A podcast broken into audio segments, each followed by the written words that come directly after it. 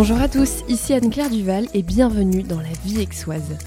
Alors la vie aixoise, qu'est-ce que c'est? C'est le premier podcast natif 100% dédié à Aix-en-Provence et à ses habitants.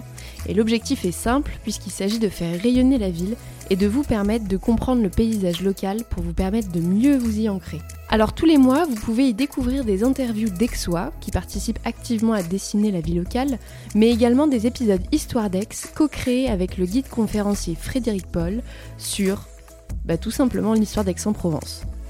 L'objectif des épisodes d'Histoire d'Aix, c'est de vous donner des billes pour mieux connaître l'histoire de la ville afin que vous puissiez à votre tour la transmettre à vos proches et pourquoi pas approfondir vos connaissances lors d'une des visites de Frédéric.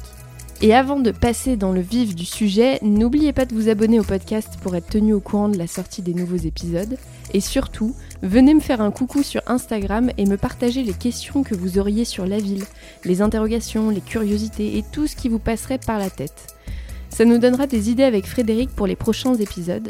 Bah oui, parce qu'en fait l'idée c'est quand même aussi d'être au plus proche de ce dont vous avez besoin. Et pour ce mois de mai, il n'y aura exceptionnellement pas de nouvelles interviews d'Exois, car d'ici quelques jours, je me marie. Et vous comprendrez aisément que je n'ai pas pu prendre le temps de monter les interviews d'Exois que j'ai déjà en stock. Mais pas de panique, je n'allais pas vous abandonner comme ça. Et avec Frédéric, nous allons vous proposer un épisode Histoire d'Aix par semaine sur le mois de mai. Et pour le sujet du jour, on va parler du blason d'Aix-en-Provence. Vous savez, ce machin rouge et jaune qui traîne un peu partout dans le centre historique. Si vous ne voyez pas de quoi je parle, prenez le visuel de cet épisode sous les yeux ou faites une rapide recherche Google pour avoir le visuel du blason. Et en attendant, c'est parti pour ce quatrième épisode Histoire d'Aix sur le blason d'Aix-en-Provence.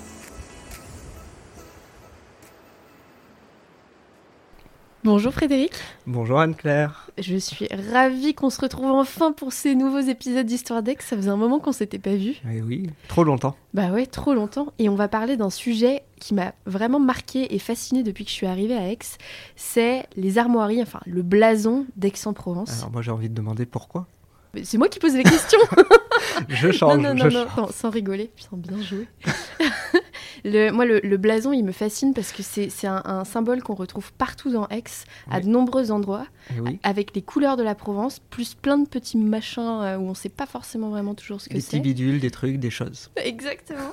Et du coup, je me suis dit, mais si moi je me pose la question, il y a sûrement d'autres personnes qui se la posent. Et déjà, est-ce que pour commencer, Frédéric, tu pourrais nous dire où est-ce qu'on peut voir ce blason dans Aix-en-Provence? Alors déjà euh, sur euh, plein de mobilier urbain, euh, dans les, les, barrières que l'on trouve le long des rues d'Aix, on en trouve sur des, sur des plaques par terre sur le sol, on en trouve dans le C de Cézanne du parcours Cézanne, mais on en trouve aussi sur la fontaine de la Rotonde.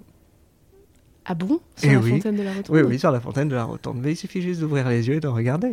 Le Ouais. visible est invisible, je Et- le rappelle. Il suffit, il suffit.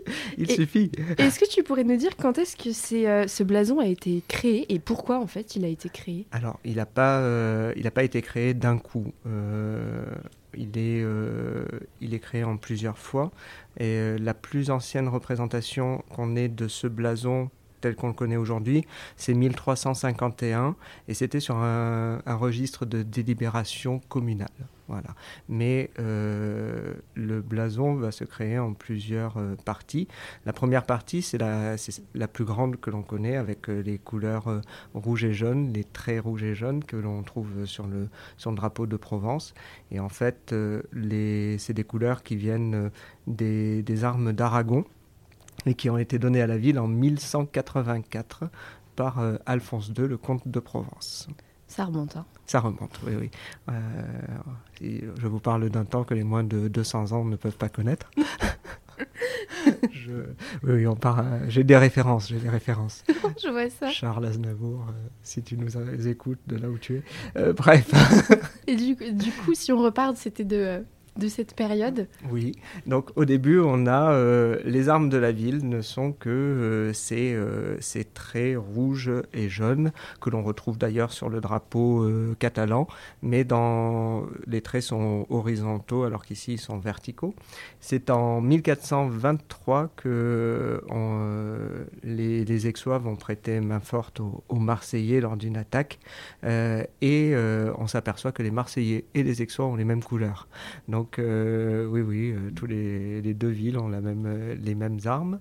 On décide de distinguer les couleurs d'Aix-en-Provence, les armoiries d'Aix-en-Provence, en rajoutant sur la partie haute du, du blason des, des armoiries. Donc ces armoiries, aujourd'hui c'est à gauche la croix de Jérusalem. Ça n'a pas toujours été le cas, elle a pu bouger euh, selon, les, selon les représentations, mais c'est la croix de Jérusalem.